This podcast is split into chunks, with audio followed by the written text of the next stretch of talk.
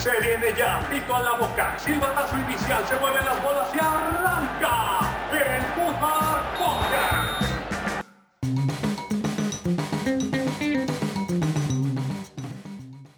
Bienvenidos sean todos a su podcast. Luchamos por no descender de categoría y por eso nos tienen aquí. Somos el Fútbol Podcast, expertos en nada, analistas de sillón y amantes del fútbol. Hoy está con nosotros el hombre que inició todo esto, el líder del barco. Joaquín, ¿cómo estás? Ah, yo pensé que era otro güey. Dije, soy yo. Dije, yo ni sé. Ah, no, pues aquí bien, aquí. eh, disfrutando de- del mundial, disfrutando de su compañía y disfrutando también de todos los que nos escuchan, que son como dos, pero está chido. Pero, pero dos fieles. Eso es todo. Dos ¿Para qué, queremos, ¿Para qué queremos millones y son infieles? Y pues hoy tenemos una sorpresa, ¿no? De, de esas como que te traen los mundiales. Está otra vez con nosotros, regresando, intentando ahí aferrarse a su lugar, como tratando de subirse a un mundial. Este, Eric Rodríguez, ¿qué tal? ¿Cómo estás? Pero yo, yo pensé que en el intro te referías a mí, pero ya cuando dijiste a Joaquín ya me, me quedé, me llevé una desilusión más grande que la que la selección mexicana le dio a varios. Pues sí, aquí me, aferré a mi lugar como un tal Jiménez se aferró a ir a arrastrar la pierna a Qatar 2022. Y este es un placer estar con ustedes de nuevo. Y si ya me cansé de derramar bilis por estar licitando, pues prefiero derramar bilis en este honorable y glorioso podcast. Pues hablemos de fútbol y sigamos con la misma línea y aún pues tenemos el, el cuento más importante en el fútbol, ¿no? Que es el Mundial. Ya casi con los cuartos de final, ya casi listos, este, hablemos primero de la decepción. Y no hablo de nuestra selección nada más. ¿Quién ha oído hablar de la decepción de este... Bueno, ¿quién ha sido la mayor decepción de este Mundial y por qué Dinamarca? Bueno, hablemos de esas selecciones de las que se esperaba mínimo que avanzaran a la siguiente fase. Entre ellas, los ya mencionados daneses, Bélgica, Alemania, Serbia, Uruguay y México. Quizá el orden sea la jer- jerarquización de su mala presentación. Los daneses eran el equipo predilecto a ser el caballo negro, pero ciertamente el caballo se les cansó y se les vio muy fríos a la hora de enfrentar la primera fase. Creo que Dinamarca venía, pues aparte de que entró en el top 10 este, de la FIFA, tuvo un año anterior pues prácticamente impecable, por lo cual se esperaba que pues fuera a dar la sorpresa, ¿no? Al menos en un grupo que tenía bastante factible para, para avanzar y pues lamentablemente creo que no, no tuvo las cuentas necesarias al tener dos derrotas y pues solamente empatar uno, que fue su primer partido. No sé qué opinen de, de Dinamarca, si ustedes esperaban algo de ellos o simplemente una selección más. Pues mira, yo, yo creo que con, que con Dinamarca, así como se detuvo el corazón de Eriksen en la Eurocopa, se detuvo el progreso de, de la selección también. Este, yo no vi mucho de, de sus partidos, pero el poco que vi que fue contra Australia, pues prácticamente se, se murió de nada la, la selección. Y desde aquella lejana Euro del 92 en la que dieron una gran sorpresa al ganarla y llegar como invitados, pues de ahí no ha logrado más que ser selección que clasifica un mundial, pero de ahí no, no da ese salto de calidad que, que esa generación del Euro 92 tenía y pues, se quedó con ese, con esa, con ese triunfo nada más, ¿no? O sea, no, no veo más de, de esa selección danesa. Quizás Sí. por, por nombres, perdón Joaquín, quizás por nombres se esperaba que, que esta selección pudiera no igualar la hazaña de llevarse el mundial ni nada, pero pues sí tener una actuación al menos decorosa, ¿no? Bueno, ¿qué nos ibas a comentar, Joaquín? Ah, no digo, sí, sí, yo coincido con, con el español aquí, nuestro amigo Eric Rodríguez, que, que- que tenemos dos Erics, es más saber más cabrón decir cuál es cuál, pero en fin. Na- Llámanos calidad, la calidad tiene un solo nombre y es se escribe así, Eric. ex- experiencia y calidad. Bueno, sí, eh, sumando lo que estaba diciendo acá el español, eh, sí, es que básicamente, como diría mi abuelita, son puros pantapendejos. A veces también muchos de esos eh, equipos, ah, perdón, selecciones europeas, que nada más traen un, pues, dos, tres buenos torneos o algo así y a final de cuentas siempre se quedan en el ya merito como, como cierto equipo que usa playera verde. Arabia Saudita. También. Gana. O pierde. Quizás, quizás. Bueno, sigamos en, e- en esta lista y pues Va, va, va. ahora será nuestros mejores jugadores ya son viejos y los nuevos no son tan buenos. Algo, algo parecido dijo Kevin De Bruyne, capitán de la selección de Ah, yo Bélgica. te pensé que te referías a la selección mexicana. O a los- yo, yo vi más como a los Tigres, como se le metió el piojo a De Bruyne, yo creo. cabeza. Sí, se le metió el piojo ahí a algún De Bruyne con sus mamadas de que bueno, menos viejos. De Bruyne es realista y sa- sabía que, Pues también lo dijo el piojo ya, lo sacaron, pero lo dijo. que, que esas, esas palabras creo llegaron más lejos y tristemente la selección que en el Mundial pasado fue mencionada honoríficamente como el equipo más vistoso por todo en, en el Mundial, poco y nada consiguieron en este evento. Pues los de Bélgica se llevaron una pues grata, ingrata sorpresa al solamente ganar un partido, empatar uno y llevarse una derrota en su último juego que necesitaban ganar y pues ahí se, se llevaron todo, ¿no? Creo que, que Bélgica, como lo mencionan, pues, bueno, como lo mencioné De llegaba pues ya con una edad avanzada, pero aún así creo que pues sorprendió a bastantes que, que los belgas no, no pasaran de ronda. Creo que su generación solo duró cuatro años o tres años a lo mucho. Eh, yo creo que ahí con, con Bélgica, como dices, se esperaba más de lo que de lo que pudo dar. Y también pues, se quedó siempre como el llamerito, ¿no? En, en, en- en Brasil 2014 muere de nada jugando contra Argentina en cuartos de final.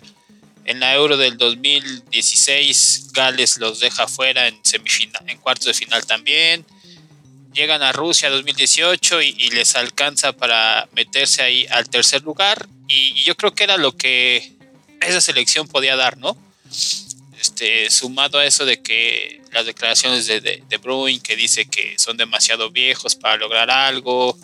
Este, igual ahí había un tema de faldas entre él y Courtois. Entonces, yo creo que todo eso fue generando este conflicto de generacional que para mí el conflicto generacional en el fútbol, mientras más avance el tiempo, más se va a notar y más va a perjudicar al espectáculo. Pero ya hablaremos, si quieren, un poquito después de esos temas generacionales y de cómo, a mi parecer, el fútbol se va a ver este, perjudicado con eso. Entonces, pues, Ya, ya calentando la garganta para, para sacar todo sí, esto. pues digo, ¿verdad? ya se manda calentando el hocico, ¿no? Entonces, pues vamos a aprovechar. Chúpate una. Una, una fría, digo. No piensen mal.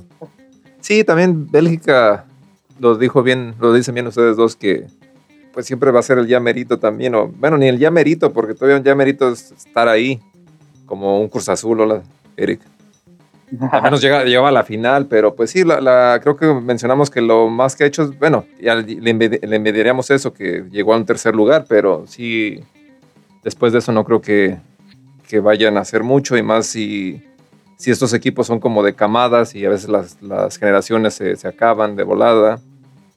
Pero sí, lo que estaba viendo que todos es- estos dos, bueno, empezando con Bélgica y otros que se quedaron en el camino que vamos a hablar, se quedaron con cuatro puntos. Hicimos los mismos números que Bélgica, entonces estamos muy cerquita del primer mundo también. Igual metió un gol, le, met- le, le- le jincaron dos, bueno, a México le jincaron tres, ¿no? Sí. Entonces, pero, la diferencia de goles fue menos uno. Estamos con números casi Sí. similares a los, a los. Estamos cerquita de la Europa, de las Europas. O sea, no, no- sí, algo así como nos la metieron, pero se las dejamos sucia, ¿no? Entonces, Ándale. ah, sí, suele pasar, no se preocupen. pues sí. Pero sí, no, tampoco no esperaba mucho de Bélgica, pero sí tenía un grupo accesible. O sea, en, en, en nombres tenía para pasar. O sea, ¿quién esperaba que Marruecos fuera primer lugar de ese grupo? Ni Marro- Marruecos pensaba que se Ah. terminara en primer lugar de ese, mu- de ese Ni, el amigo marroquí de Cristiano pensaba eso, yo creo. también. Sí, creo que, que al igual que la ya mencionada Dinamarca, Dinamarca que tenía Túnez y Australia, no hace ni siquiera partidos pues realmente competitivos. eh, contra Australia en el último juego que necesitaban ganar, salen con un delantero, salen muy, muy pasivos, ¿no? Los, los daneses. Y a la hora de que necesitan anotar, pues el gol, pues en una contra los terminan matando. En cambio, pues, pues Bélgica, este, creo que desde su primer partido dejó mucho que desear, ¿no? El empate contra contra Marruecos, just- justamente. No, perdió contra Marruecos. Contra el empate contra Canadá en la, en la primera etapa. No, le ¿Ah, ganó a Canadá, perdió con Marruecos y este empata con Croacia. Canadá lo tuvo tuvo 10 minutos para poder meterle dos goles a Bélgica, no pudieron. Bélgica lo aprovechó, metió el su gol. Pero falló un penal. Falló- Canadá falló un penal. Bélgica aprovechó el suyo. Contra Marruecos no, no vi el partido, pero por lo que vi también no hicieron mucho. Y contra Croacia, pues se cansaron de fallar también. Lukaku ahí tuvo dos para poder meterlas, las falló. Eden Hazard, lo mismo que en el Real Madrid, nada para Bélgica. Creo que jugó más su hermano. Kevin De Bruyne, pues al parecer le gusta jugar más para Guardiola que para Roberto Martínez. Entonces, este, mientras el vestidor sea una bomba, este, eh, va a reventar cada momento. Y creo que eso le pasó a Bélgica. Fue más por egos que quedaron fuera del mundial que por talento y, calidad para jugar fútbol. Sí, creo que contra Marruecos el, el gol, el primer gol de, de los africanos, para mí es un error de la portería de, de Courtois, que previamente en el primer tiempo le habían hecho un gol idéntico, que el VAR lo anula por posición adelantada. Pero fueron tiros libres pues de una zona lateral directa a, la portería, que recuesta a Courtois, pero realmente no, no lo hace con, con técnica o con la fortuna que debería de tener y se le va por debajo de, de, de su cuerpo, ¿no? Entonces creo que es- son errores puntuales también de Bélgica y pues sí, pues simplemente decepcionó a más de uno, ¿no? Pues vamos con, con los alemanes, que por su parte el cambio tan mencionado que acaba de hacer este Eric, el cambio generacional sigue, co- le sigue costando y mucho. Su mejor jugador fue el más joven, creo que Yamal Musiala, fue el único en intentar hacer algo diferente y pues al igual que los de Bélgica, no se les vio nada a los teutones. Simplemente creo que mencionar a, a Musiala que pues tuvo dos que tres destellos, que era lo que avivaba a estos teutones, pero fuera de él Nabri, Sané, más nombres que simplemente no marcaron la diferencia que deberían de haberlo hecho. Entonces, pues para mí Alemania también fue una de las selecciones que se esperaba un poquito más, al menos que avanzara de esta ronda y se muere de nada ante pues España, ante Japón, que pues sorpresivamente le gana y pues presupuestada la victoria contra Costa Rica, pero al principio pues estaban inclusive perdiendo el partido. Fíjate que, que lo de Alemania a, a mí no me sorprende porque ya se venían dando señas de que el mundial no iba a ser fácil para ellos desde la Nations League, los partidos amistosos que yo vi y como que no traen ese ese chip, ¿no? Hay ciertos jugadores que yo veo en la selección alemana que no, nada más no, no, no dan o no, o no representan lo que es el gen alemán. Y, y- y en una plática Joaquín lo dijo, ¿no? Como que es falta de identidad. Al querer ya normalizar todo, o las inclusiones, o otros tipos de temas, como que también la sociedad está perdiendo varias costumbres, ¿no? Como dices, Musiala para mí fue el mejor jugador alemán. Thomas Müller, pues sabemos lo que es como jugador lo veía correr sin descansar, este, gritando, gri- apoyando a sus ah, compañeros, llevándolos a más. Este, Manuel Neuer, no, su, su nivel cayó mucho para mí desde hace un mundial, hace la Euro pasada. Este, ¿qué más? Eh, no, pues no, no, no, no, no sé, no, no- entiendo qué le pasa. Genabri y Sané para mí son jugadores que no deberían de estar en la selección alemana. Nada más no, no dan ese salto de calidad que, tanto se espera de ellos. Y los ves jugar y, sin, sentido, sin identidad, sin, sin, saber a qué país están representando, eh, si juegan porque en otro lado no tenían la oportunidad de jugar o sabían que no iban a jugar al mundial. No sé, lo de Alemania para mí no me sorprende, al contrario, para mí que Alemania hubiera llegado a octavos de final iba a ser sorpresa. Y mira que siempre en cada mundial o en cada euro, yo siempre voy con los alemanes, pero en este mundial sí no, no, no esperaba que llegaran más lejos de donde, de lo que, de lo que consiguieron. Entonces, otro tema del cambio generacional, del choque de culturas. Pero ahí vamos, ahí vamos. Sí, ah, como, como te comentaba también en privado que decíamos que, que, sí, la falta de identidad de muchos de los que no son, pues, blancos, por así decirlo, no quieren problemas. Pues porque pueden ser nativos de ahí, pero no son, no son blancos, o sea, la, no son arios, como lo diría nuestro aquel amigo que ya pasó mucho tiempo, hace 80 años. Que sí, pero independientemente que no seas o seas, pero sí hay mucha falta de identidad. No es lo mismo yo como inmigrante en un país, acá en Estados Unidos, sí, sí se puede sentir un poquito el, la, la ¿cómo se llama? Las segregaciones a veces entre las razas. Y por, por, mucho que a veces quieras, no sé, mezclarte o todo, siempre va a haber esa, esa ¿cómo se llama? Sentimiento hacia, una, hacia algo más. Como yo tengo 30 años acá, me vine de 10 y ni por, ni, por la cabeza pasa de que ay, me creo gringo ni, me, ni, me, ni jamás me creeré. Yo creo que también pasa la identidad de muchos de estos güeyes que, vienen, que van a Alemania y pues ahí les va bien, se, no hay, pueden a veces... ¿Quién fue el que sí se fue a jugar a su pueblo? El hermano de este güey, ¿cómo se llama? Boateng se fue a jugar a Ghana. Y el otro güey se, quedó, en Alemania. pero él alcanzó para, para ser campeón del mundo, ¿no? Jugando con Alemania y... Sí, sí, sí. Además digo, es, es, la, un poquito de que a lo mejor el otro cuarte pues no se sentía nunca alemán. Y eso nos pasa a muchos a los que venimos a otro, otros países que pues sí lo podemos respetar el país, podemos tratar de ser los mejores ciudadanos que podamos, pero no queremos, como no nos sentimos identificados con, con esa patria para defender, como decía, ah, pues no, no jugaría para Estados Unidos. Entonces, por eso digo, también es depende cómo, cómo lo veas. Si a lo mejor los güeyes dicen, pues es mi oportunidad de ir al mundial, me llaman, pues le entro. Entonces hay, hay muchas cosas que, están ahí, como es en el cambio generacional de también muchos chavos, pero sí, sí, yo lo que veo más vi, de, más falta de fútbol, vi falta de identidad y como que cada quien, es, cada quien jala para sus... Para su molino o para su, para su molino. Para su cámara como de gas. Como el, como el ejemplo de Osil también, que, que también él mismo lo dijo, que cuando jugaba, que si perdían, le echaban la culpa por ser inmigrante. Cuando ganaban, ah, pues qué chido porque era alemán. Algo así. Entonces, pues sí, se, ah, no sé qué, tantos pedos internos traigan, traigan esa selección.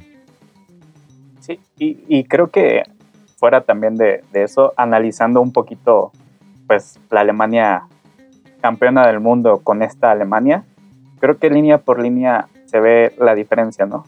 O sea, en, el 2014 tenías a referentes como Philip Lahm, Mats Hummels, al menos en defensa, ¿no? Ahora en defensa creo que no existió alguien que, que tuviera ese liderazgo que alguno de ellos dos llegó a tener. En medio campo tenías a Schweinsteiger, tenías a Kroos, tenías a Ozil en el 2014. Este mundial creo que, pues básicamente no tuvo medio campo Alemania más que el ya mencionado Musiala.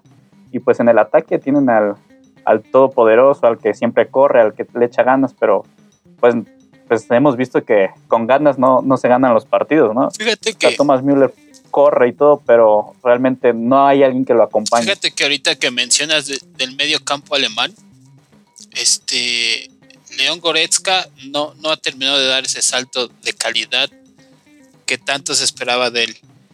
Gundogan, para mí, no es el, el mediocampista que la selección alemana necesita. O sea, está años luz de lo que en su momento fue Bastian, fue Tony Cross, incluso hasta Sami Khedira, ¿no? O sea, yo el otro día estaba viendo el resumen de nuevo del Brasil-Alemania del 2014 y la media cancha de esa Alemania era, es la envidia de cualquier equipo, ¿no? estaba Tony Cross, Bastian y Sammy Kedira, este, más Thomas Müller acompañándolos ahí y adelante Miroslav Klose. Entonces tú ves ese medio campo y ahora ves a Leon Goretzka y ves a Ilkeal Dogan y ves que a Kimmich de lateral lo reconvirtieron en, en contención o en buen creativo y, no y no pueden dar ese saltito de calidad, ¿no? O sea, no quieren y, como dices a Thomas Müller pues las piernas se le cansaron, no había quien lo estuviera apoyando, este Havertz cuando fue titular contra Japón no hizo nada, en, en, la, Euro y en la Nations League hizo lo mismo, o sea, tampoco nada, entonces esos, ese sentirse parte de una selección alemana sin, sin saber lo que representa, pues los está llevando a estos a estos sonoros fracasos seguidos en, mundiales, ¿no? 2018 y 2022. Y antes no les pasó lo que a Italia, ¿no? Que también se quedaron sin mundial dos, dos ciclos seguidos, ¿no? Sí. Y aquí les hago una pregunta. ¿Ustedes creen también con la liga alemana que pues, el Bayern tiene cuántos campeonatos, o sea, seguidos? ¿Eso les afecta o, lo, sí, o es algo positivo? Para mí sí, ya, para mí en lo personal creo que sí es más que les afecta en el grado de que pues nada más es un pinche campeón desde tantos años y de ahí salen jugadores y muchos de ellos también son, son extranjeros. Ahora súmale que, que, el, Bayern cada torneo desarma sus a su competencia directa, entonces pues eso sí ya, es, ya, ya tienen que voltear a ver qué están haciendo mal los alemanes o qué están permitiendo que está pasando en su liga que, la están monopolizando y eso se está reflejando en, en competencias, ¿no? donde antes eran protagonistas, ahora ya son equipos que complementan un grupo del mundial. Creo que puede ser ahí una, pues algo que haya que analizar, ¿no? En Alemania. Recordemos también que en el 2014 Bayern era el todopoderoso, que se llevó sextete y todo, y justamente el medio campo del Bayern era el que estaba siendo líder en, la Alemania, ¿no? Que fue campeona del mundo. Pero Ahora, pues la diferencia de, jugadores. Fíjate. La diferencia de jugadores. Tú, tú ves la foto del cuadro titular alemán, campeón del mundo en el 2014, y no quiero sonar racista, ni quiero sonar este xenófobo, lo que ustedes quieran. Pero todos son completamente arios y ahora ve la, la, foto de la selección titular de Alemania en este mundial, en cualquiera de los tres partidos, y te, y te vas a dar cuenta lo que tratamos de decir, ¿no? O sea... Sí, sin ofender, Ajá, o sea, no es, la, pero, realidad. Pero estás perdiendo ahí también cierta identidad que tú traías arraigada desde hace muchos años. Y ahora ya ves a Thomas Rud, este, Rudiger, que es una persona de color, pero con raíces alemanas, Musiala, Genabri, Sané, Moukoko, que tiene origen camerunés y debutó este mundial. Entonces, ahí sí, todo eso se, va reflejando, ¿no? En, cómo vas permeando culturas, cómo vas perdiendo identidades, cómo vas por ganar adeptos pierdes este, costumbres, no sé. Entonces, son, son temas que se tendrían que profundizar en otros, en otros capítulos de este honorable programa. Sí, sí, sí, claro. Pero a lo que yo iba es que, por ejemplo, el medio campo del 2014, que también era del Bayern, este, se veía justamente eso que ustedes mencionan, ¿no? La garra, ¿no? O sea, el estilo de los jugadores, cómo mordían, cómo esto. Y creo que también el hecho de que Bayern haya sido campeón muchos años permea a que los jugadores caigan en un cierto conformismo, ¿no? Sabes que estás en el Bayern y te puedes equivocar tres, hasta cinco jornadas, ¿no? Y no pasa nada porque sabes que tus competidores no, hay quien les, pise los no les va a alcanzar. Entonces, los mismos jugadores, Sané, Nabri, Goretzka, Kimmich, este, Manuel Neuer, que están en el mismo equipo que es campeón cada año, pues ellos saben que, ah, ¿para qué le meto el mismo nivel?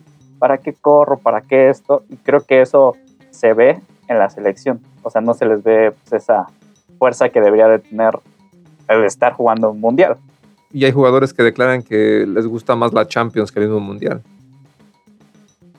Entonces, pues, es un tema muy, muy, muy este, fuerte, ¿no? Este de los alemanes. Y aparte también van con su consigna de, de derechos humanos yendo a jugar allá y se tapan la boca y le lo único que hicieron fue taparles el hocico a ellos y eliminarlos. Fíjate que, que ese tema también es, es algo que, que ha venido cambiando, ¿no? O sea, no puedes permitir o querer ser políticamente correcto en un evento organizado por un organismo que nunca ha sido políticamente correcto.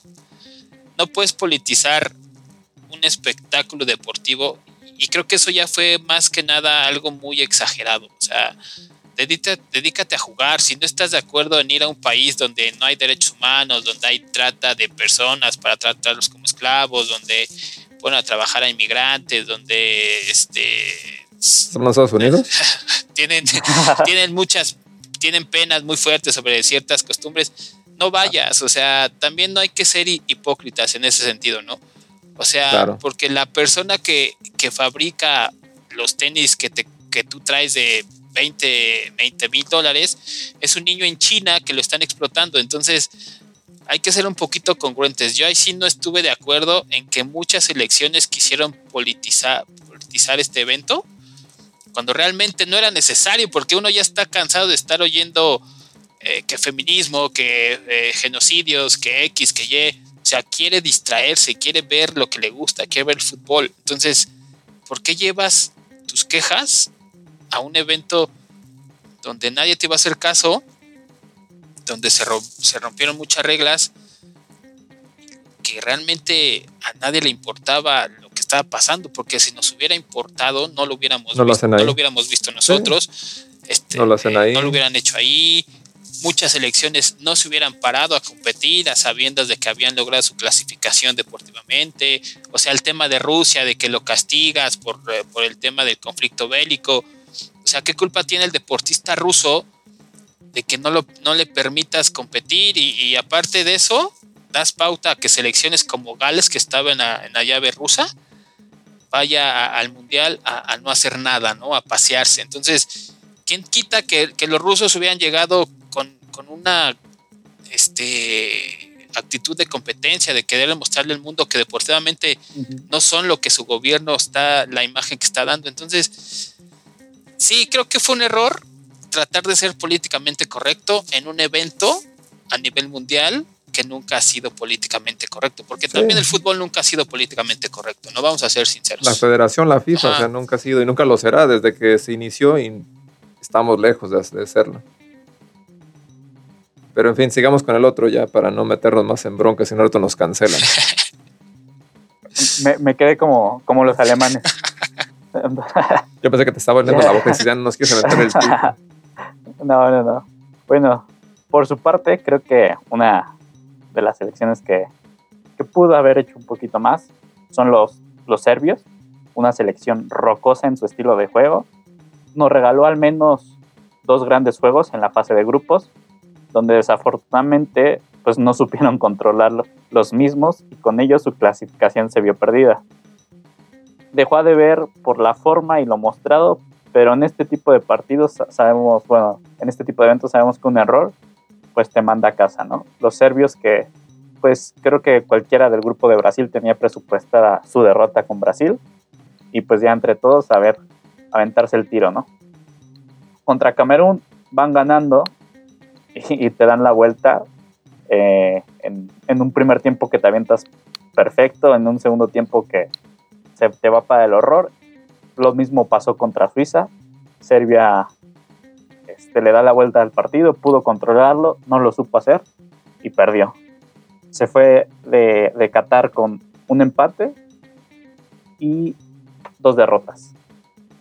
Entonces, creo que Serbia pierde su, su clasificación justamente en el 3 a 3 con Camerún, porque pues ganando ese partido creo que llegaba con más, más tranquilidad al último juego y, y podía haber pasado, ¿no? Creo que para mí el estilo de, de Serbia, a lo mejor los jugadores eran más vistosos que los suizos, pero pues sabemos que dentro de la cancha no importa tampoco tanto los nombres en ciertas selecciones que pueden estar más parejos Y pues al final Suiza se, se llevó la, la, victoria. Creo que para mí los serbios pudieron haber dado un poquito más y simplemente se quedaron ahí, ¿no? Ahí este, demostrando que todavía les falta un crecimiento un poco mayor, al menos en lo futbolístico.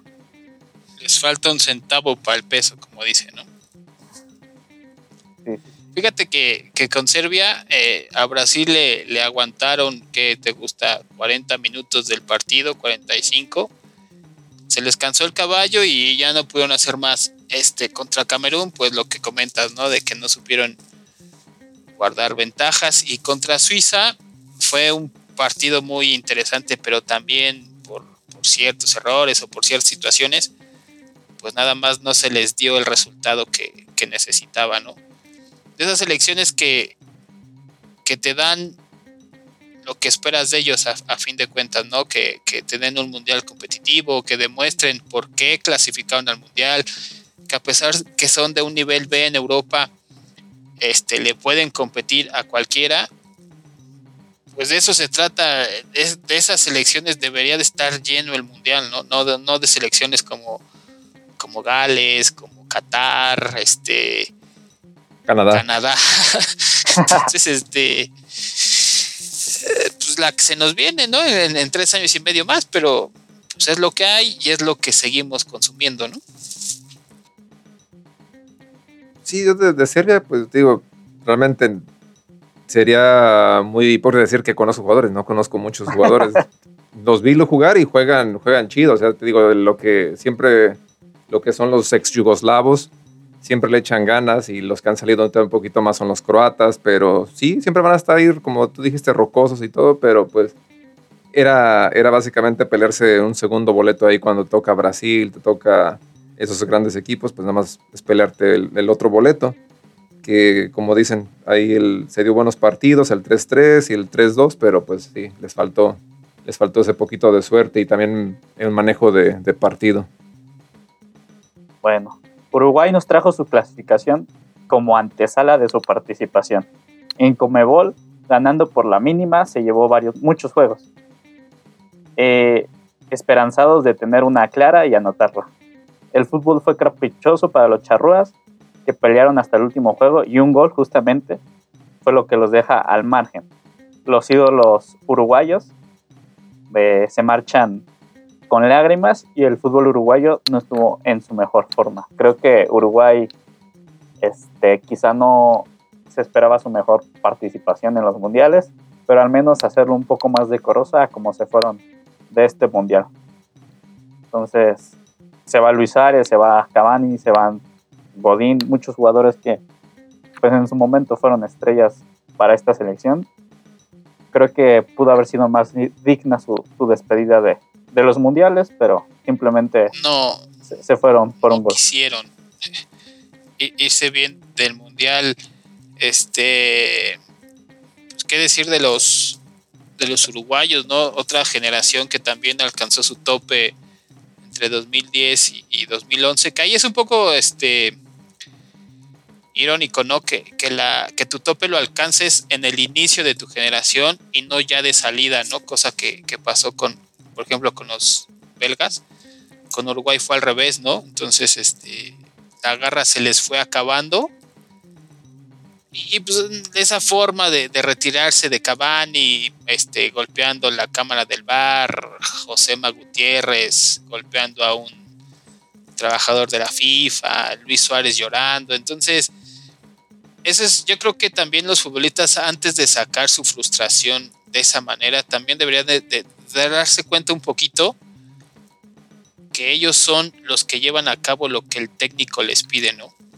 Y si también ellos se montan en su machito de decir, ay, no, pues yo no estoy de acuerdo en que el director técnico me ponga de, de 9 en lugar de, de media punta, entonces voy a hacer todo mal en el campo, creo que también no se vale. Entonces creo que también eso pasó con los uruguayos. Si, si en lugar de, de, de ponerse a pelear con el técnico y hacer declaraciones de que salieron a jugar con miedo, de que pregúntenle al técnico por qué vamos tan mal. Entonces, como el pescadito, ¿no? Por su propia boca mueren y se preocupan más por temas extrafutbolísticos que por jugar. Pues son, la- son las consecuencias que tienen que pagar. No sé qué piensen ustedes. Pues antes llegaron al Mundial, para empezar. Como venían con el profe Tavares, que casi casi pasan de panzazo, pues yo creo que al menos pudieron despedirse en un Mundial. Esa es la, buena noticia para los uruguayos.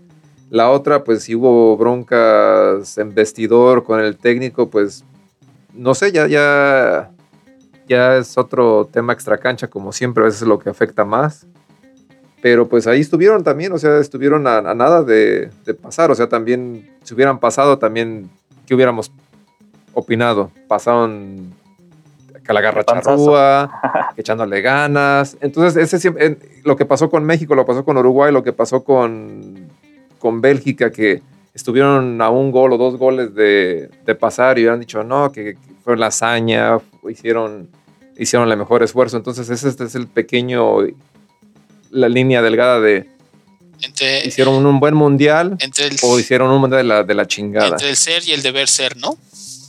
Sí.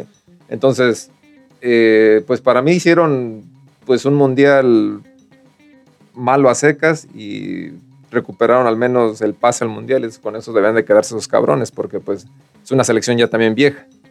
Sí, también. Por más que sea, por más que seas Cavani, por más que seas Luis Suárez, pues ya dieron lo que tenían que dar y si no pudieron dar un mejor mundial el, el pasado, pues ya que se esperaba en este. Sí, Bueno, tú, tú, tú, Eric. el mundial pasado se quedaron que en, en cuartos de final, ¿no? Le ganan a Portugal en, en- en octavos. Este, contra Francia pierden igual demasiado fácil, siento yo. Entonces, un error de. Muslera, después un error, un gol a balón parado. Entonces son, son circunstancias, ¿no? O sea, esa parte de, de irte perdiendo, de conformarte con, poquito o mucho que has logrado, pues es un mal dentro del fútbol. Yo lo que les pediría a los amigos uruguayos, quítense esas dos estrellas, se ven mal. Nada más han ganado dos pinches copas mundiales. Las, dos, las otras dos fueron torneos Olímpicos. olímpicos. Por favor, quítenselas. Tengan decencia y traigan dos. Hemos ganado, hemos ganado dos, las del 30 y las del 50, y vamos por la tercera. No, no van por una quinta, no sean, no sean ridículos. Ni los argentinos se atreven a tanto. Sí, no manches. Y llegamos con México. Presupuestado su regreso a casa. Sí. Tal vez desde previo a esta copa, los de corbata y saco y millones de aficionados tenían la esperanza muy, muy abajo ante un posible cuarto partido, aún más lejos del siempre ilusionante quinto juego, ¿no? El estilo, los jugadores, el cuerpo técnico no fueron capaces en dos partidos en hacer más de tres tiros a portería, dejando su suerte hasta el último partido una selección que se suma a un cambio generacional en curso. Comparar nuestra participación con Canadá y Estados Unidos creo que es lo más, debería ser lo más lógico porque son de la Confederación, pero al menos los de la hoja de Maple perdieron sus tres partidos con un gran número de jugadores que estarán en su próximo mundial. Por su parte, este, el Team USA creo que deja buena cara, entre comillas, esperando que sus chicos sigan en desarrollo y en el magno evento en casa sean protagonistas. Por parte de los nuestros, solo será algunos que formen parte del proceso y también unos pocos este, sean del once inicial para el próximo mundial. Ahora sí, Eric, te puedes este, quitar la chamarra, Vas. te puedes este, desplayar. Deshílate, Me deshiláchate. dejo ir como gordita en tobogán. No, fíjate que, que para mí sí estaba dentro del presupuesto que México este mundial sí iba a regresar más temprano que tarde. Y te voy a decir por qué. Porque llevamos, este era el tercer ciclo mundialista que México seguía cometiendo los mismos errores. ¿Qué pasó en 2014? Se clasifica por medio del repechaje. ¿Cómo tapas eso? Ok, clasificas al mundial y llegas a octavos de final, lo presupuestado, y tuviste a, a Holanda 80 minutos este, controlado, ¿no? pasó lo del no era penal, que ya también dejémonos de pendejadas. Sí, era penal. O sea, ya también tenemos que dejar de decir, ay, es que fue culpa de tal que no pudimos ir más allá. Ok. Viene ciclo mundialista del 2018. Segunda señal, el 7-0 que te comes en Copa América. ¿Cómo lo tapas? Clasificando al mundial, caminando, ganando tu, tu grupo en tu hexagonal con CACAF. Este, antes del mundial, Alemania B te mete un baile en la Copa Confederaciones. ¿Cómo lo tapas? Clasificas al mundial y le ganas a Alemania el primer partido. ¡Wow! Puta mano, México, México, ra, ra, ra, ¿no? ¿Qué pasa? Clasificas sufriendo al octavo de final, octavo de final, y Brasil, una de las peores Brasil que yo he visto en mundiales, te gana caminando y tú sin meter las manos. Tercera señal. Pierdes Nations League y Copa de Oro en menos de un mes y sigues sin hacer nada. ¿Cómo lo tapas? Clasificas al Mundial, esperanzado o colgado de jugadores que ya no tienen nada que hacer en la selección. Me refiero a Héctor Herrera, me refiero a Guillermo Ochoa, me refiero a Andrés Guardado, me refiero a Héctor Moreno. Pero ¿qué dices? ¿Cuál es la excusa? Es, que no hay nadie más aparte de ellos. Sí, sí hay alguien más aparte de ellos. Pero esos cuatro jugadores lo que no ven es que están obstruyendo el crecimiento de otros jugadores que están atrás de ellos. Carlos Acevedo, César Montes, Luis Chávez, este, el- se me fue el nombre del otro jugador del Pachuca que bajaron de la lista, eh, Eric Sánchez. Sánchez. Eric Sánchez, Raúl Jiménez, que su carrera desafortunadamente se vino abajo después del choque con, con David Luis. Este, dejas afuera a Diego Lainez, dejas afuera a Santi Jiménez. Sí, que se mezclan muchos factores para que ellos no vayan a un mundial. Pero ya después haces cuentas y, y Carlos Acevedo creo que si todo va como hasta el momento va a ser titular en su primer mundial hasta los 26 años. Santiago Jiménez va a llegar al mundial a ser titular a los 24. Laines creo que también. Entonces, esta era la oportunidad de decirles, de demostrarle al mundo de lo que está haciendo Canadá y Estados Unidos. Voy a foguearme en un mundial para que cuando llegue el mío sea un país competitivo. Canadá fue a Qatar a aprender, a aprender de qué errores no debe cometer en una competencia de este nivel. Estados Unidos fue a foguear a sus generaciones doradas, que mucha gente y muchos periodistas en México dicen que no son tan buenos como la generación que está en México, ¿no? Pero si, si no fueran tan buenos, esa misma generación no te gana Copa Oro y Nations League en menos de un mes. Entonces, no clasifica a octavos de final, cosa que tú no hiciste, ¿no? Entonces, eh, es ahí el tema. O sea, yo, yo no sé por qué había mucha gente que seguía esperanzada a que México realmente iba a hacer un buen papel en el Mundial. Uh, o sea, no lo iba a hacer y, y, la señal más clara de que México no merecía calificar en este mundial es que te quedas sin Juegos Olímpicos en rama femenil y varonil, te quedas sin mundial mayor con, en la femenil, te quedas sin, sin, sin competencia sub-17, sub-20 también en, en, la, femenil y en, y en varonil. Entonces, era una crónica de un final anunciado y que iba a terminar mal. ¿Por qué? ¿por qué te sigues aferrando al logro individual antes que al colectivo? Y me refiero a Andrés Guardado, me refiero a, Memo Ochoa.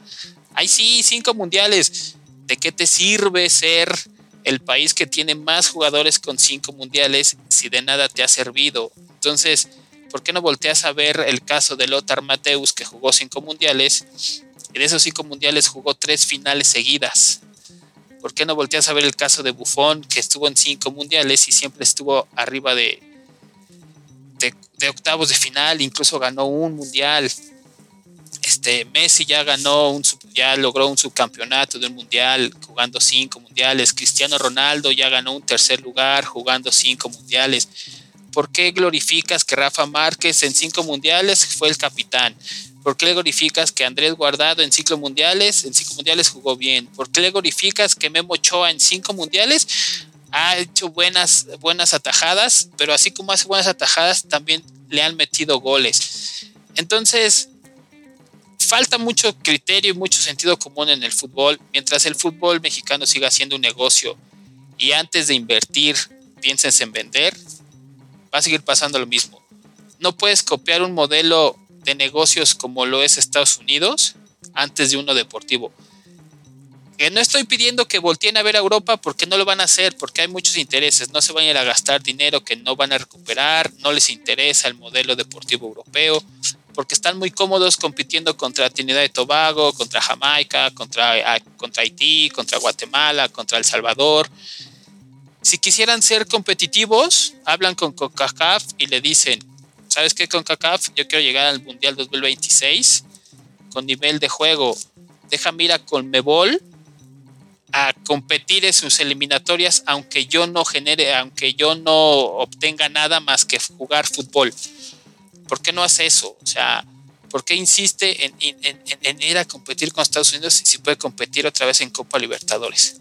ok, ¿quieres ir a competir a Estados Unidos? Pues manda equipos chicos, manda a Puebla, manda este, a León, manda a equipos que no tienen tanto arraigo o tanta inercia o historia ganadora como en su momento lo, tuvieron América, Cruz Azul, Chivas, incluso hasta Pumas, Pachuca, ganando una Copa Centroamericana. Eso sí, mándalos a Conmebol a competir en Libertadores. A los demás, mándalos a Estados Unidos para que también se den cuenta del nivel que, tienes, pero no, o sea, te aferras a, ay, es que estuvimos a un gol de clasificar, eh, entonces sí se hicieron bien las cosas.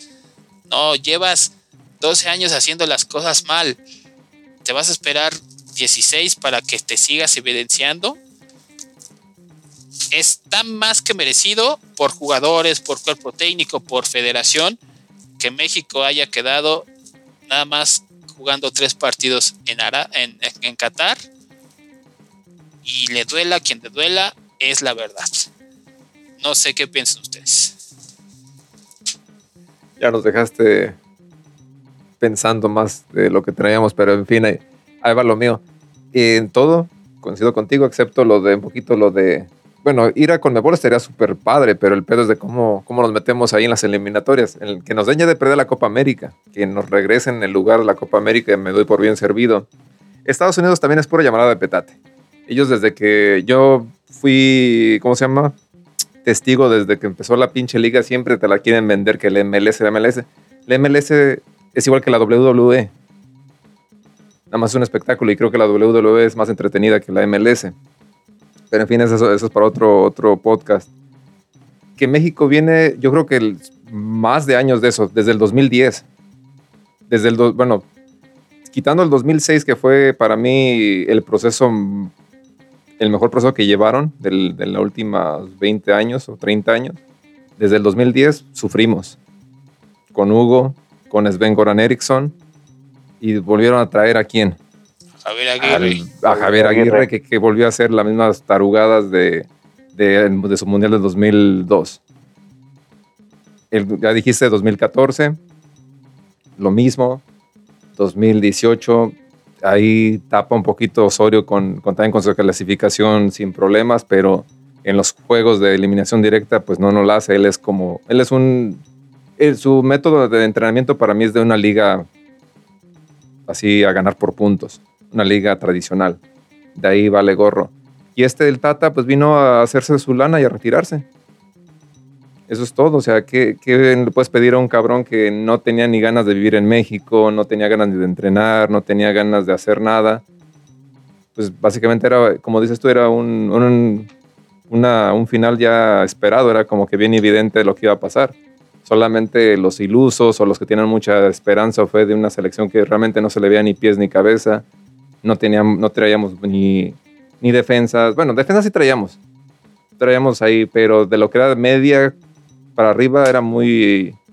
Estaba muy coja la selección. O sea, sí tenía uno que otro jugador, pero con los. No vas a llevar a un Antuna, a un Alvarado que ni siquiera. oh, Dios. El Alvarado es nuestro, el que no sabe quién fue el cadáver Valdés, fue nuestro cadáver Valdés de este, de este, este, de este mundial. ¿Por el peinado o por lo que representa? Por todo o sea, mencionas estos dos últimos y, ves ahí, ¿no? O sea, cuando volteas a la banca y ves a un Antuna, a un Piojo Alvarado, y volteas en otras selecciones y tienes al menos tres nombres para cambios que te pueden realmente generar una revolución dentro del campo, ¿no? Pero aquí volteabas y decías, ¿a quién meto? Y es, y es, y es cuando para mí digo, primer culpable en de mayor a menor, la federación y directivos. Es el peor, es el cáncer de, la, del, del, de lo que es el fútbol mexicano. Segundo, Tata. Para mí le echó más responsabilidad que los mismos jugadores porque, como ya dijimos sus nombres, él llamó a esos, ya sea como se los impusieron o no, que tenga huevos. No que los argentinos, que el pinche aguante, que la chingada, que la dignidad, que todo. Pues sabes qué, me están imponiendo jugadores, me voy a la chingada pero pues no sé si el contrato le decía que no tenía que hablar, si, si fueron impuestos o si realmente fueron los que llevó, porque al final de cuentas se me hace un señor también medio necio. Y fue, edad, y, y fue, Está en la edad de... y no está tan viejo, es que ni siquiera está tan viejo el güey como para decirle, ah, que el Tata que está viejito, no, está más viejo la Volpe y todavía está más coherente el pinche ruco. Y el periodista dijo, sí, por mis huevos llevo a mi pinche yerno porque mi hija me lo pidió, casi casi lo dijo. Bueno, no lo dijo así, pero, Pero pues, sabemos lo que dio a sí. entender. Dio a entender, no llevo a Lozano, pero llevo a este cabrón y ya. Y también no llevo a Cuauhtémoc porque me, me gusta más Iña, al menos. Este güey, todas las pendejadas que decía, no, que voy, mejor llevo a Jiménez y a este, a Jiménez con J y no llevo a Jiménez con G porque mete muchos goles en pocos minutos. ¿Esa mamada qué? Ni lo entendió. Su pinche carta a, a- a ESPN. Ojalá hubieras hecho cosas mejores. No mames, o sea, de perder si te dicen una carta, pues no un pinche pensamiento. Escribes más una carta de cuando te pide un compañero del trabajo. O sea, ese señor Postdata, nos vamos a Rosario, ¿no? ¿Y quién tiene la culpa? ¿El Tata? Obvio, no. Pues es como tú si te contratan para hacer un pinche trabajo y dices, ¿sabes qué? Ti- La tienes facilita, solamente siéntate ahí, por decir, de guardia de seguridad, nada más revisa las cámaras, no vas a hacer otra cosa. A eso le pidieron, clasifica al mundial, los clasificó. Creo que para entrar un poquito, a lo mejor en polémica con ustedes, siento que el llevar a un Ochoa, a un Andrés Guardado, a un Héctor Herrera, a un Héctor Moreno, no estaba del todo mal pensado en el hecho de que te apoyaran anímicamente y desde la banca, no siendo titulares. Creo que la experiencia de ellos podía ayudarte, ¿no? Saber que un Héctor Herrera, un Andrés Guardado estuvieron en el 2014, cuando se tuvo a, a Holanda ahí contra las cuerdas, ¿no? Decirle a los jóvenes, ¿sabes qué? Mira, podemos hacer ahora esto, el otro, pero ya no dentro del campo. Como en su momento lo, lo hizo Rafa Márquez, ¿no? Que a lo mejor entraba 15 minutos, 10 minutos, pero entendía su función.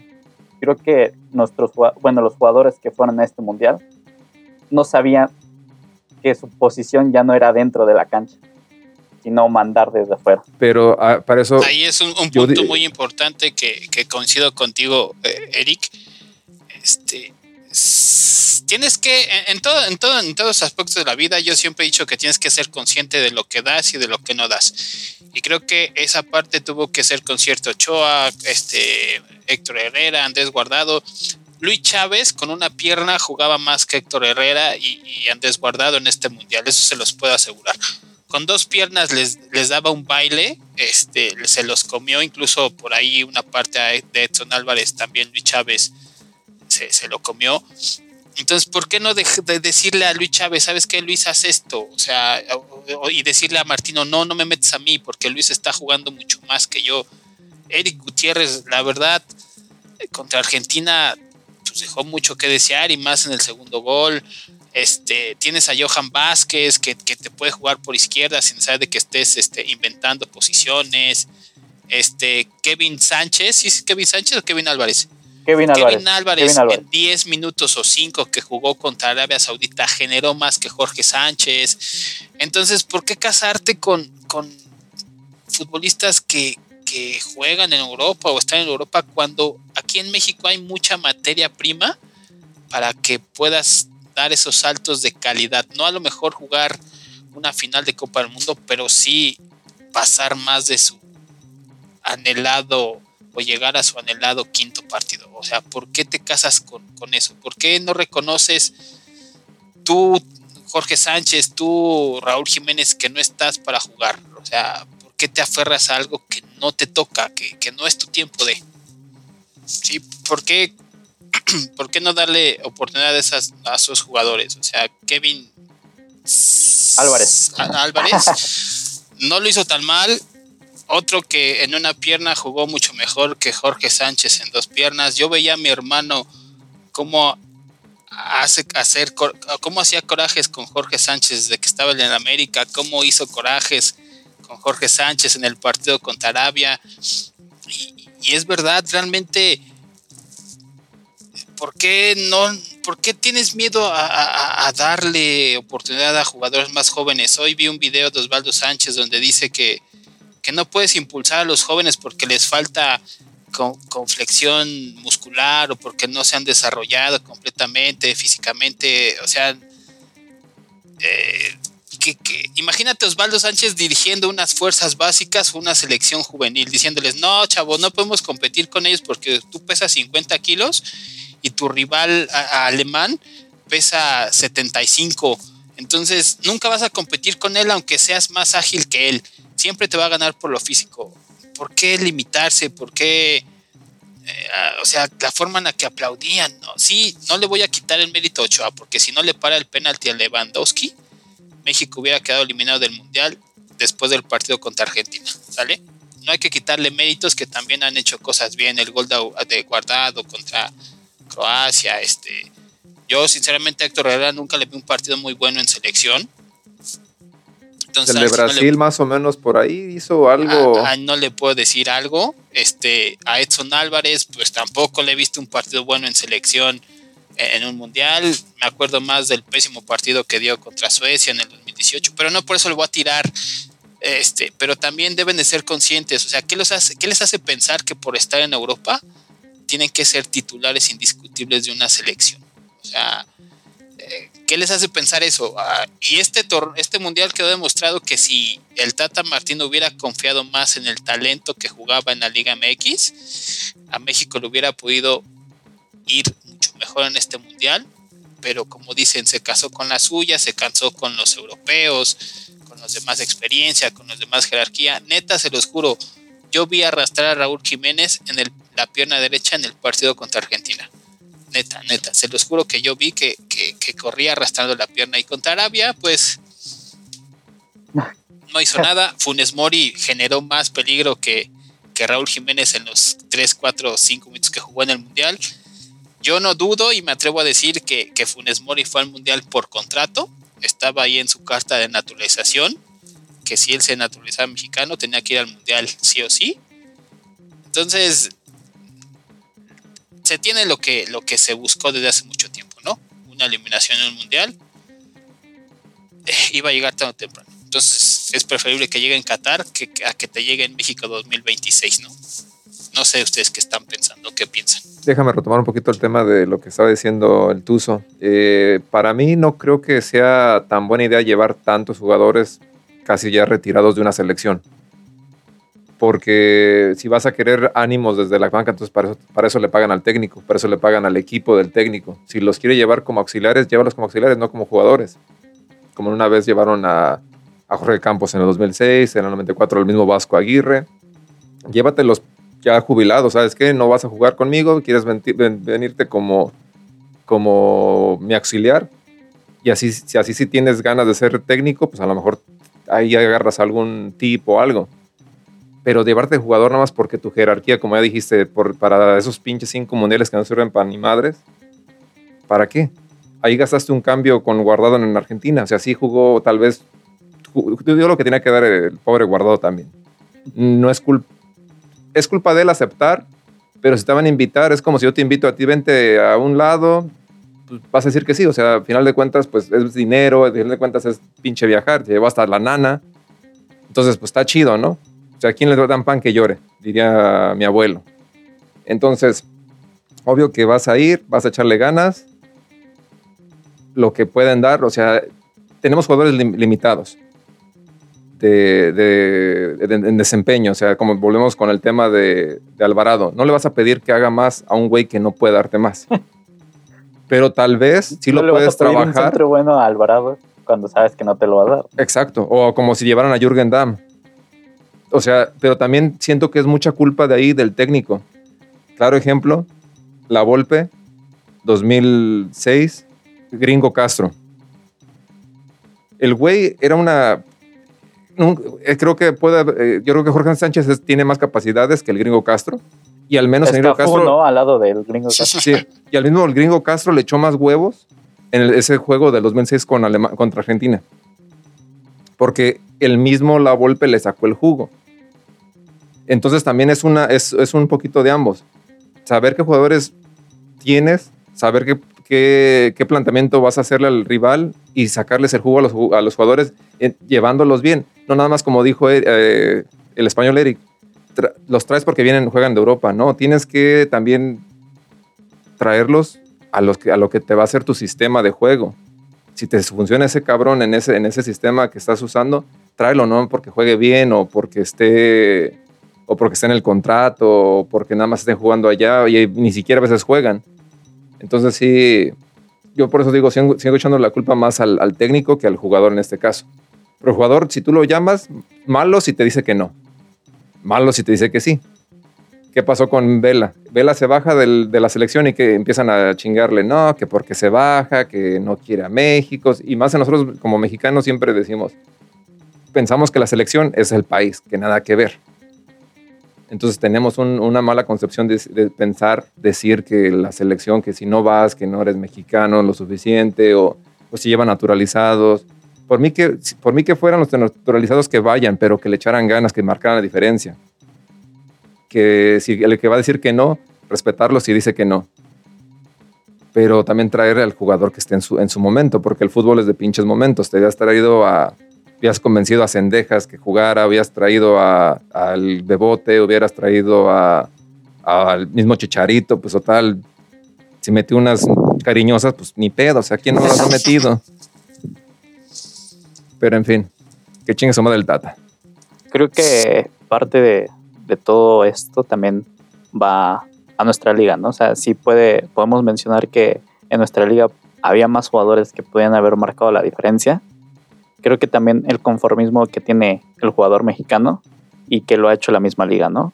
O sea, creo que para mí uno del más claro ejemplo en la actualidad es Córdoba, ¿no? Que Córdoba en el América se esperaba que fuera el ídolo, que de ahí diera el salto a Europa y cae en el pues simplemente en el conformismo y sabes qué, me voy a, me voy a Tigres o jugadores como Erika Aguirre, me voy a Monterrey. Son jugadores que quizás, quizás pueden, pudieron hacer algo diferente, no solo eh, en, en, la selección, sino simplemente en su carrera, ¿no? Creo que desde ahí va un poquito, ¿no? Nuestras directivas, hablo de fútbol mexicano, permean este más el negocio como bien lo sabemos. Si realmente quisiera el desarrollo de aquí en, el fútbol mexicano, pues harían las cláusulas que se hacen en Estados Unidos, ¿sabes qué? Medio millón de dólares y se van a Europa. Dos millones de dólares y se van a Europa. Aquí cualquier jugador que, que tiene tres, cinco partidos buenos, ya se piden 15, 18 o 20 millones por un jugador que en dos años va a regresar a México. Pero di, los, di, di su nombre, o sea, Rodolfo Pizarro. o sea, fue lo que pasó con ese tipo, este, bien sobradito, bien crecidito, de, esa generación de Pachuca que, que fue campeón ganándole a Monterrey en su estadio. El peor jugador para mí es Rodolfo Pizarro. ¿Por qué? Porque el Chucky sí pudo dar el salto, está sobresaliendo en Europa. Eric Gutiérrez dio el salto, sobresalió en Europa. Y Rodolfo Pizarro, ¿qué hizo?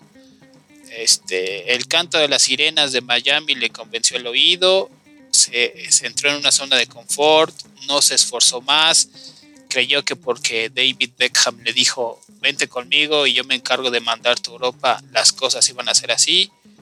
Le brillaron millones de dólares en Monterrey y se regresó.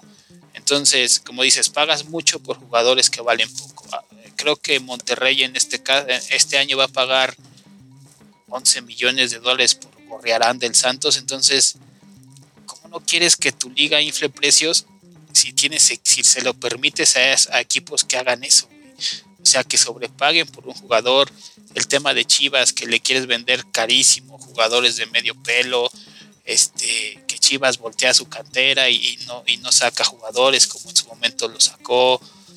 Este, y luego te permites burlarte de Chivas y exigir que ya mejor contraten este, extranjeros porque así no van a, a sobresalir. Eh, se, se, ponen muchas cosas eh, bajo contexto. Que Tata Martino le haya dicho a Santi Jiménez, no te vayas a Europa hasta que pase el Mundial, este, no, te, no te llamo porque metes muchos goles en poco tiempo de juego, mejor llamo a alguien que no ha jugado en seis meses, ocho meses, este, llamo a alguien que va saliendo de una lesión.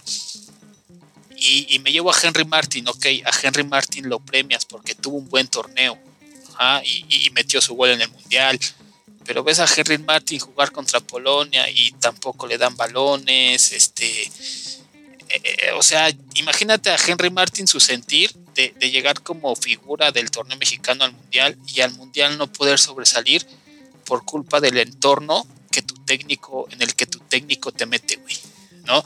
De, saber Henry Martin, de, decir, es que si no soy yo, va a ser Santi, y, y, que bajaran a Santi y él se fuera, ok, me voy a aplicar pero pues ir a, mostrar muy poco y, para mí sí es un golpe así como que de, de, ánimo saberte figura en tu torneo local y llegar al mundial y no poder sobresalir porque tienes que respetar jerarquías, ¿no? Entonces el caso de Carlos Acevedo, eh, eh, la incongruencia del Tata en decir, no voy a llamar a Jesús Corona porque ya tiene 40 años o 41 y te llevas de segundo portero a Alfredo Talavera, que está en el rango de edad de Corona. Este, no, no, no digas ese tipo, no, no hagas ese tipo de comentarios porque son muy absurdos. O sea, vas en contra de lo que tú crees y por igual quien quita, ¿no? Que, Corona se llamó el, ya no llamado porque a lo mejor es una persona de, difícil que exige ser titular porque siente que lo merece, ¿no? Como pasó en el 2014 que que le preguntó al Piojo por qué metes a Ochoa antes que a mí, cuando yo estoy en mejor nivel que Ochoa, ¿no? Entonces, o, el tema que, con, Osorio, que en el 2018 Osorio le prometió jugar contra Suecia y que Osorio no se lo cumple por, porque estaba en riesgo la clasificación. Entonces, son las injusticias que cometes con ciertos jugadores por respetar jerarquías o, por llevar a jugadores que no te van a dar lo que te tienen que dar el fútbol mexicano tiene lo que se merece. Y yo siempre, y yo siempre he dicho que el fútbol mexicano te lo venden, te lo venden, te lo venden muy caro para el espectáculo tan barato que es. Y la gente sigue, y la gente sigue, y la gente sigue Seguimos. pagando. Seguimos también, porque yo también vi los tres partidos de la selección. Somos, somos cómplices de, esta. Ajá. Y, y, hay gente que paga miles de dólares para irse a Qatar y luego sale del estadio y, y ¿qué, ¿qué, es lo primero que hace? Empieza a quejarse que porque los jugadores y que es que yo gasté mucho dinero por venir a verlos, güey, no vayas. Es bien simple la ecuación. Ya no, ya no, ya no vayas a, verlos jugar.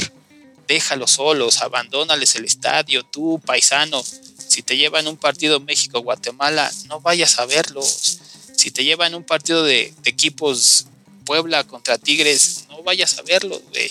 O sea, tú también exígeles, exígeles, así como tienes que pagar 100 dólares por un boleto en planta alta para ver a la selección, pues exige que esos 100 dólares te los reditúen con un buen espectáculo, más no empieces a hacerlo de mala manera con el grito homofóbico, con aventar cosas a la cancha, con invadirla. Entonces, quieres un espectáculo de calidad, compórtate como alguien que lo merece, ¿no? No sé si, si, me, si me estoy dando a entender lo que quiero expresar. Pero también nosotros como aficionados a veces exigimos mucho y no damos lo que el, espectáculo espera de nosotros como aficionados, ¿no? Sí, y creo que el, bueno, ahí va un poquito de la mano, eh, hablando de todo glorioso campeón del fútbol mexicano, Pachuca.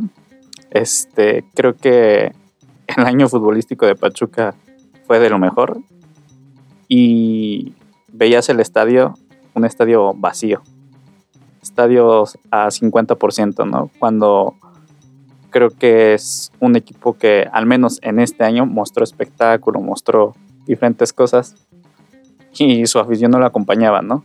Creo que ese es el ejemplo más claro.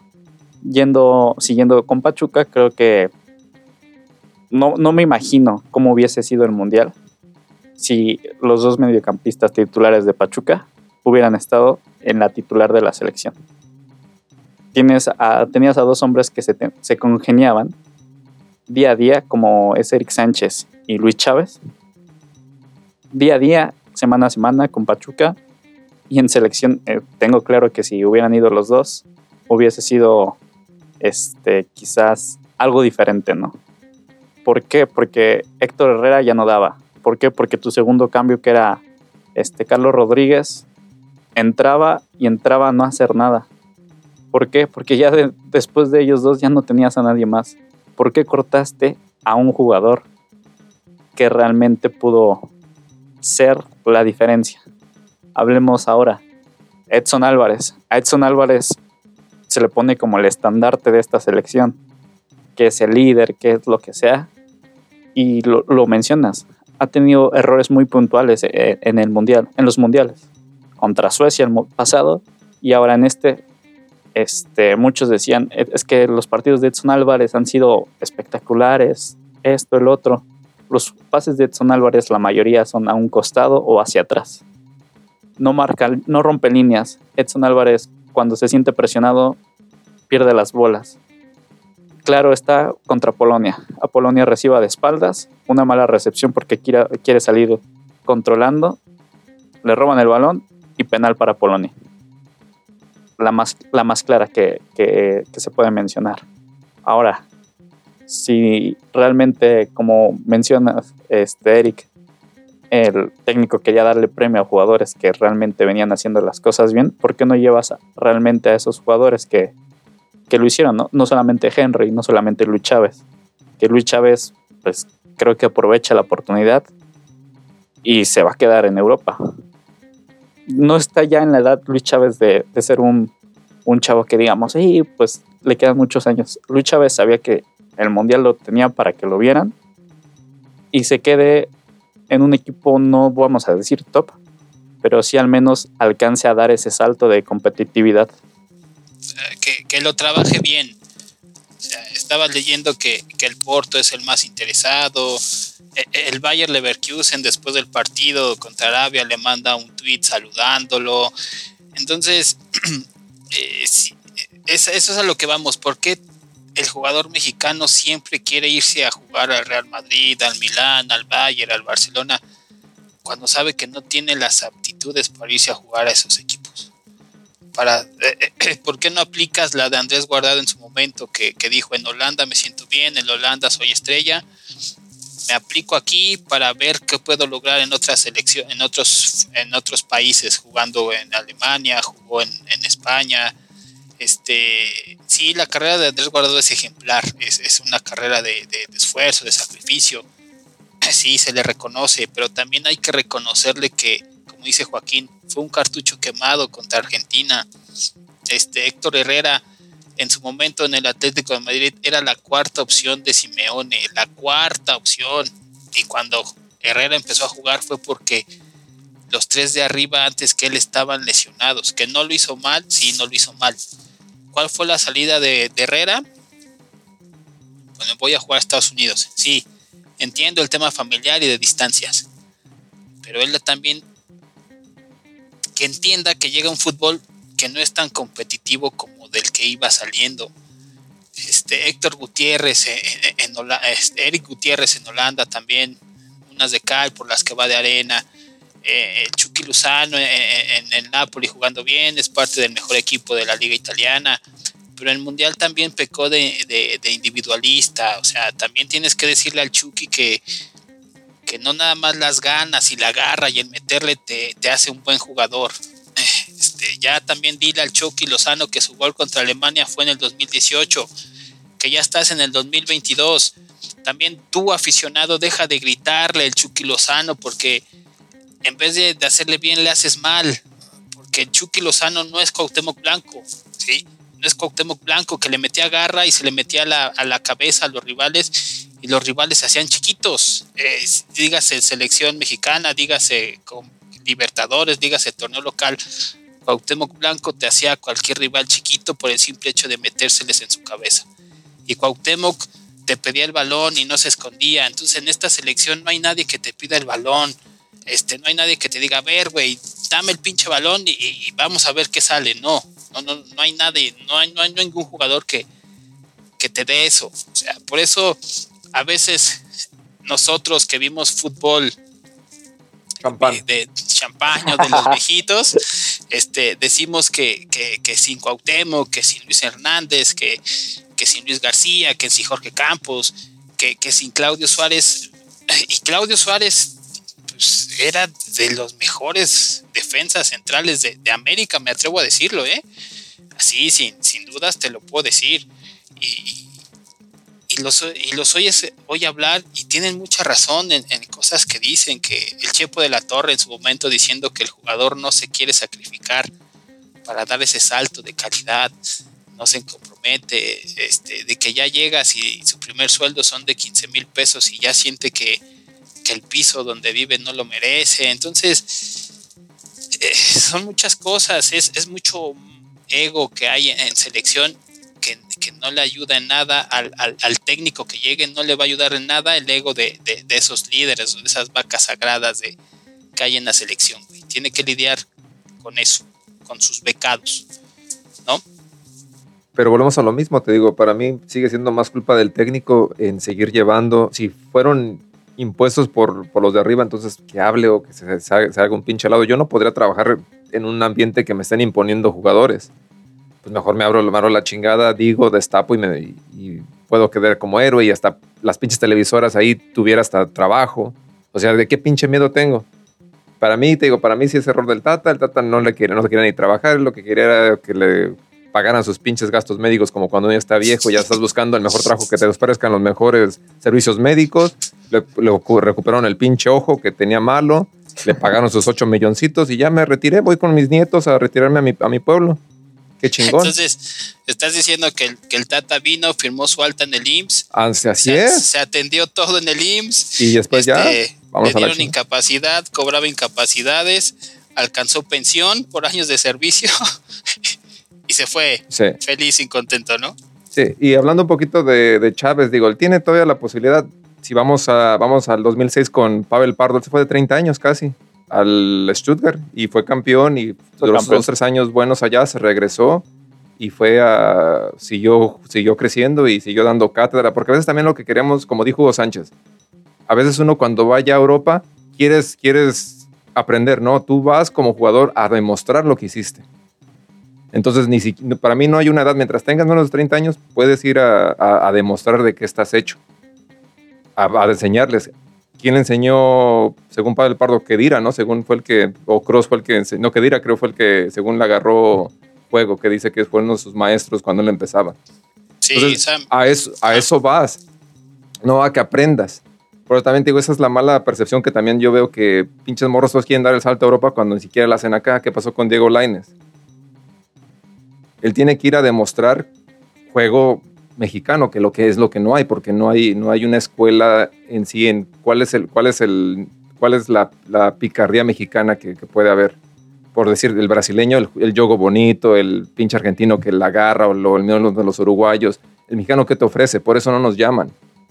Porque no nos ofrecemos nada del pinche fútbol. Nosotros queremos ir a aprenderles allá.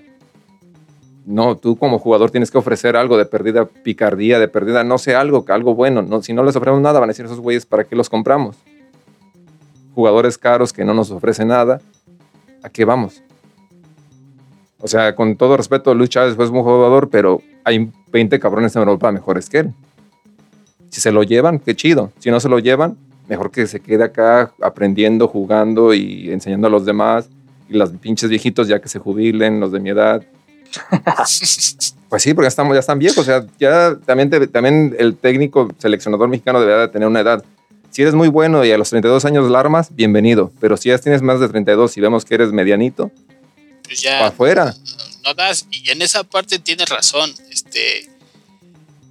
Eh, declaraciones de, en el caso de Ochoa, declaraciones de, Moisés Muñoz diciendo que Ochoa tiene con qué llegar al 2026 porque es uno de los mejores porteros. Ya no se hace un queda bien, primero Moisés Muñoz. y también no hagas ese tipo de comentarios, o sea, no confundas el poder que te da el micrófono para, para tus fanatismos. Este, Ochoa también diciendo, no, que yo si quieren, Ochoa y Héctor Herrera, no, que el 2026, pues si me necesitan, ahí voy a estar. Faitelson hace días dijo ni es bien, ya no es necesario que llamen ese tipo de jugadores. No recuerdo si fue Gómez Junco o Rafa Puente que le contesta. Mientras Ochoa esté bien, hay que seguirlo llamando. No, güey, ya no hagas eso. Hércules Gómez lo dijo el sábado. No es buena señal que Ochoa, Héctor Herrera y Andrés Guardado hayan jugado cinco mundiales. ¿Por qué no es buena señal? Porque le estás tapando, le estás tapando progresión a gente este, que está atrás de ellos. Y en el caso de Ochoa me refiero a, Carlos Acevedo, a Malagón, incluso a, Jurado, que, ese güey es buen portero, pero no tiene la suerte de que un portero necesita. Ese es el tema con Sebastián Jurado. Es un buen portero y no tiene la buena suerte que un portero necesita. Por eso le ha ido como le ha ido. Este, después llega Héctor Moreno por etapas, progresiones. El ejemplo más claro, a Johan Vázquez. O sea, pocos son jugadores zurdos y más defensas. ¿Y qué hace Tata Martino? Prefieres a Héctor Moreno que a Johan Vázquez. Él tiene sus razones. Nosotros somos técnicos de afición. no somos técnicos, no somos técnicos preparados. Pero te apuesto que hay varios que piensan que Johan Vázquez tenía que jugar antes que Héctor Moreno. Que no lo hizo mal Héctor Moreno, ok, no lo hizo mal. Está el caso de, Héctor Herrera y de Andrés Guardado. Luis Chávez, eh, Luis Chávez, el otro chavo, ¿cómo se llama? El de Pachuca. Eric, Sánchez. Eric Sánchez. Es que, es que en el nombre ya ahí ya, ya van ganando. Este, incluso hasta Eric Lira, que, que, también puede demostrar.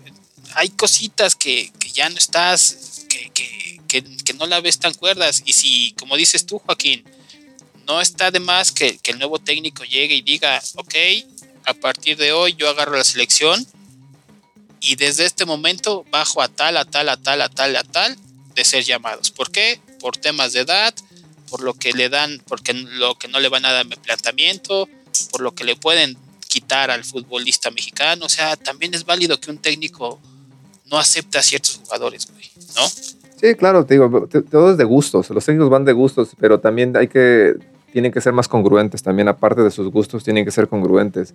Y eso es lo que pasa, que creo que si el técnico, cualquier técnico, cualquier selección fueran congruentes, fueran más exitosos de lo que pueden ser. Porque te digo, en primer lugar, si vas a ser congruente en los llamados, pues llama desde la... Haz, diferentes llamados primero como en la liga local, porque hay jugadores de selección que a lo mejor en los, equipos no lo son, pero tienes que, ver, tienes que verlos el día a día cómo entrenan el pinche Data te ha propuesto que cuántos entrenamientos ha de haber ido en toda su gestión. Y es donde se ven los jugadores como, y deberán, y deberá ir de incógnito a ver a los así de un día menos pensado que vaya y diga, a ver, voy a ver cómo entrenan los del América sin tanto así, porque obvio, dice, va a estar el técnico, le van a echar huevos. Que vaya así de incógnito el, cada técnico y que el técnico nacional y que diga a cada entrenamiento de cada equipo y los vea jugar el día con día dos, tres veces y diga, ese güey me, sirve para esto, pero no, estos güeyes no trabajan, son huevones, te digo, este pinche hijita nada más vino a jubilarse. Fíjate, ahorita hay que tocar un, tema importante, ¿no? Ya que hablamos de jerarquías, de... ya le se va a ir y tú, tú tienes que ir, si no nosotros la seguimos. ya ahorita ya lo último, güey, ya, ya, yo, también tengo que seguir trabajando, ya para cerrar. Vamos a, con el caso de Portugal y de Argentina ya la selección de Portugal no es Cristiano Ronaldo y 11 más y 10 más. Ya la selección de Portugal es de Bernardo Silva y no me acuerdo el otro jugador cómo se llama, y Bruno Fernández. o sea, ya la selección de Portugal es Bernardo Silva y Bruno Fernández. ¿Qué hizo Cristiano Ronaldo? Se volvió el complemento de, centro de esa selección.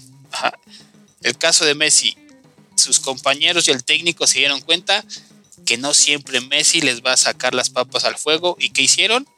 Vamos a jugar más como equipo que como individual. Y los resultados se les están dando, güey. Entonces, ¿por qué no voltear y, empezar a hacer eso un poquito con, con el fútbol, con el futbolista mexicano y con la selección mexicana, ¿no? Porque faltan muchas cosas. Primero, jugadores que sean de jerarquía en México, que ni jerarquía ni, ni siquiera aptitudes a veces hay. Te digo, vuelvo a lo mismo. Como decimos, volteas a la banca por lo que llamó, porque eso es básicamente lo que llamó Antuna, Alvarado, Romo, que nada más va a pasear. En vez de Romo, llévate a, al Bebote. No jugó ni un pinche minuto Romo. A los que mejor, a lo- a otro, a Orbelín, ahí lo, ahí lo tenía nada más guardado. Pero en fin. Antes de hacer más bilis, mejor ya. Sí, güey, ya, porque si no me va a caer mal la ensalada de aguacate que me voy a comer ahorita, güey. Algo más que nos quieras decir, Tuzo. No, pues nada, esperemos que sea el regreso, el regreso triunfal de, de aquí del buen Ibérico y esté más seguido. Pues al menos de esto Sí. va a ser dos capítulos de este, entonces iba. Lo que Juro, les- juro ponerle más, más atención a este glorioso podcast. Lo juro. Y, ya está grabado, ¿eh? Ya no. Sí, ya, no hay ya lo atrás. grabé.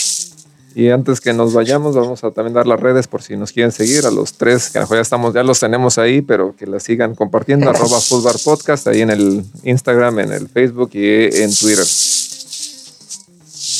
De todos, Síganos.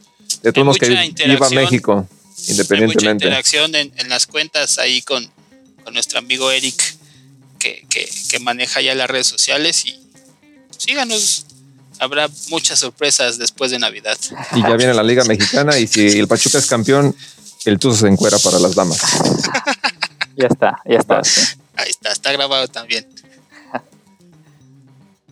Cuídense, hasta luego. Bye. Saludos.